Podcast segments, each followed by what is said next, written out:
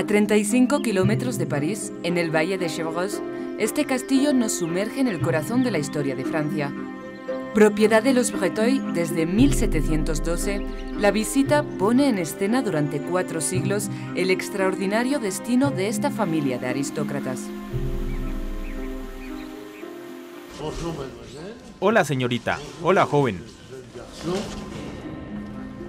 Los visitantes siempre son acogidos por el propietario en persona, Henri François de Breteuil, décimo marqués de la familia. Siempre me gustó este castillo cuando iba a las librerías. Miré todos los libros sobre reyes, las reinas. En cuanto se hablaba de Breteuil, me ponía feliz. Veía la importancia de los ancestros que fui aprendiendo cada vez más. Entonces para mí no es una carga, es una alegría.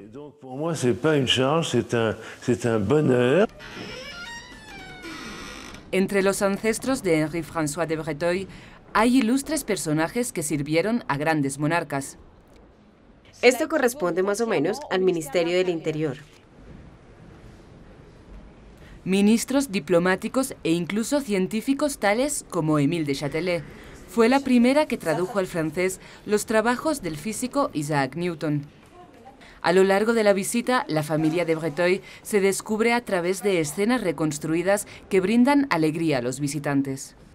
La particularidad es que permaneció muy animado en muchos testimonios, muchas fotos. Me parece interesante con respecto a otros castillos que he visitado.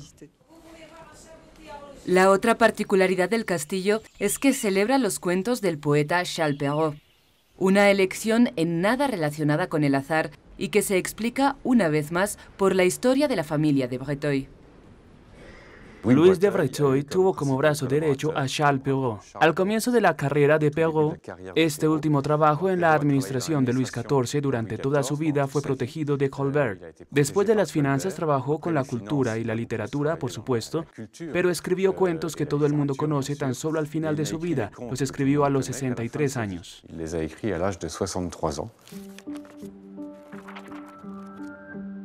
Piel de asno, Barba Azul, Cenicienta, Caperucita Roja, todos estos cuentos han sobrevivido a las épocas. Los cuentos de Perrault existían antes de Perrault, pero se les llama los cuentos de Perrault porque es él quien los puso en literatura en la corte del rey, en los salones parisinos y fueron editados en francés, lo que era muy moderno para la época, cuando existían en el campo desde siempre. En las dependencias del castillo, los sainetes.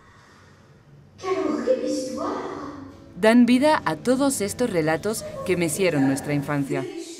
El jefe de orquesta de este espectáculo de sonido e iluminación nos conduce tras bastidores de su más reciente creación, Barba Azul. Barba Azul es un señor muy rico y quise hacer eso en un espíritu barroco con una gran composición central. Arreglamos la mesa aquí, un gran banquete ha sido instalado.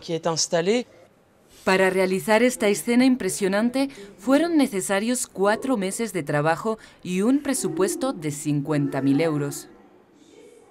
La idea es tener varios niveles de lectura, que sea a la vez muy estético y al mismo tiempo sintamos emociones y sorpresa, miedo, misterio, inquietud y espero ovación para el público. Cenicienta, el gato con botas o piel de asno. En total, son siete cuentos puestos en escena en el castillo de Breteuil.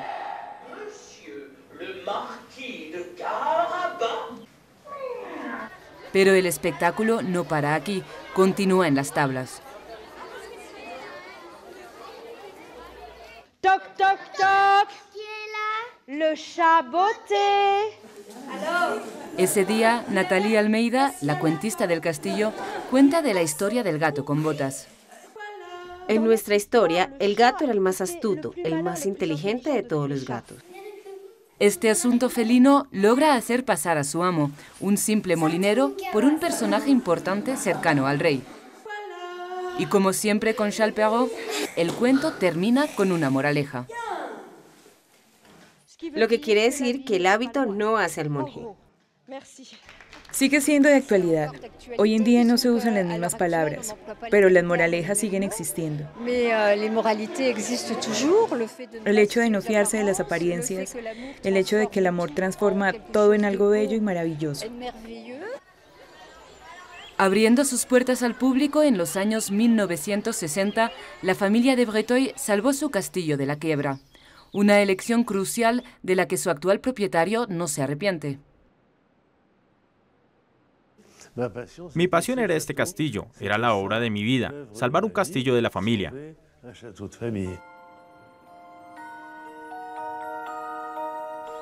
Mágico, encantador, impresionante por su historia y los personajes ilustres que lo habitaron, el castillo de Breteuil atrae cada año a cerca de 120.000 visitantes.